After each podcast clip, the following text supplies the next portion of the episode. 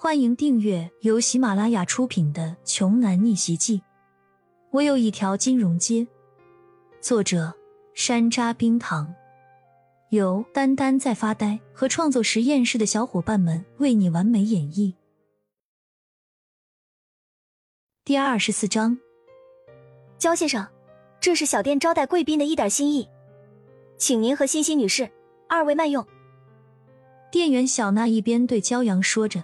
一边在递过点心的时候，还很有心机的将自己的身子压得很低，一抹白皙的深沟，自然而然的就从 V 字形半敞开的领口里露了出来。只不过，骄阳的目光并没有注意到他这种有意无意暴露出来的性感，这让小娜有些失望。中年胖女人却在一旁傻傻的看着眼前正在发生的一切，看着店铺经理和店员卑躬屈膝。阿谀奉承的极力讨好起骄阳来，生怕骄阳一怒之下再有个什么不顺心，很可能他们俩工作的这个饭碗就难保了。这个时候，中年胖女人也终于看明白了，眼前这个被自己嘲讽、看不起的乡巴佬，绝对是一个比他牛逼的不是一星半点的存在，因为他早就已经是这家店的老客户了，在这里买过很多衣服，但是。他自己从来都没有受到过这种礼遇等级的招待，感觉眼下这位经理和店员小娜就差点跪下为骄阳和李欣服务了。孙女士，不好意思，本店今天有重量级的贵宾莅临，我们需要清场，请你改日再来选品，好吗？小娜冷着脸对中年胖女人说了一句。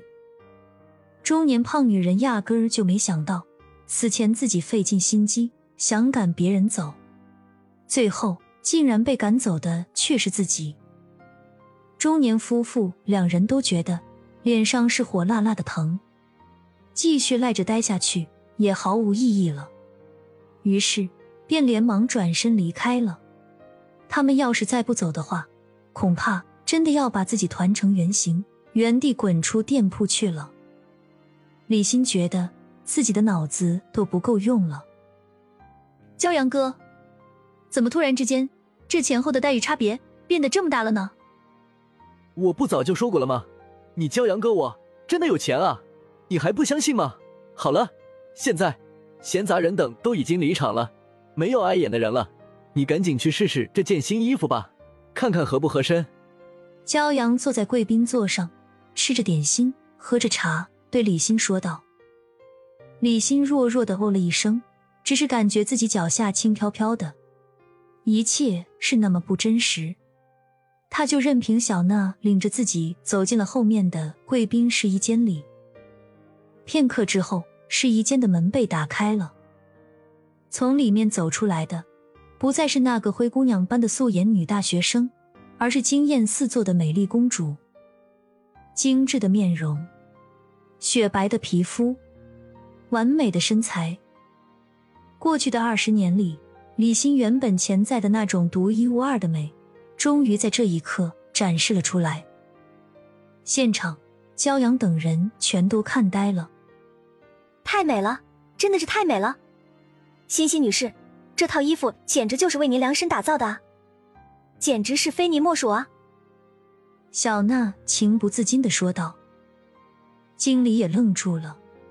不过，他立马反应过来，就直接跑进办公室里，拿出一台超高分辨率的单反相机，请求道：“欣欣女士，我可以帮您拍张照片，顺便当做我们店铺的宣传吗？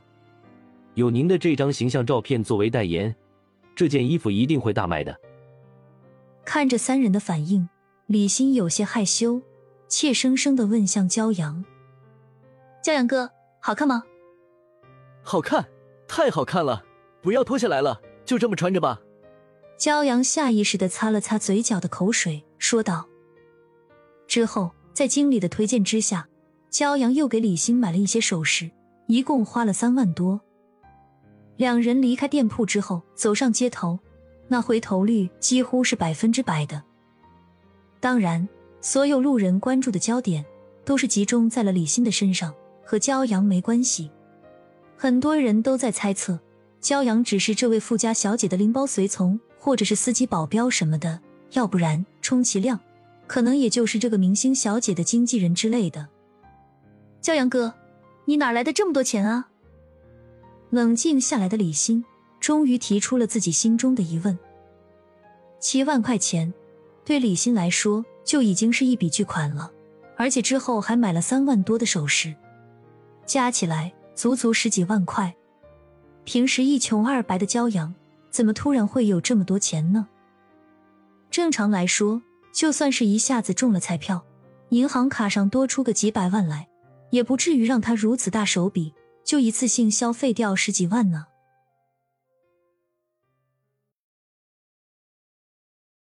本集播讲完毕，想听更多精彩内容，欢迎关注“丹丹在发呆”。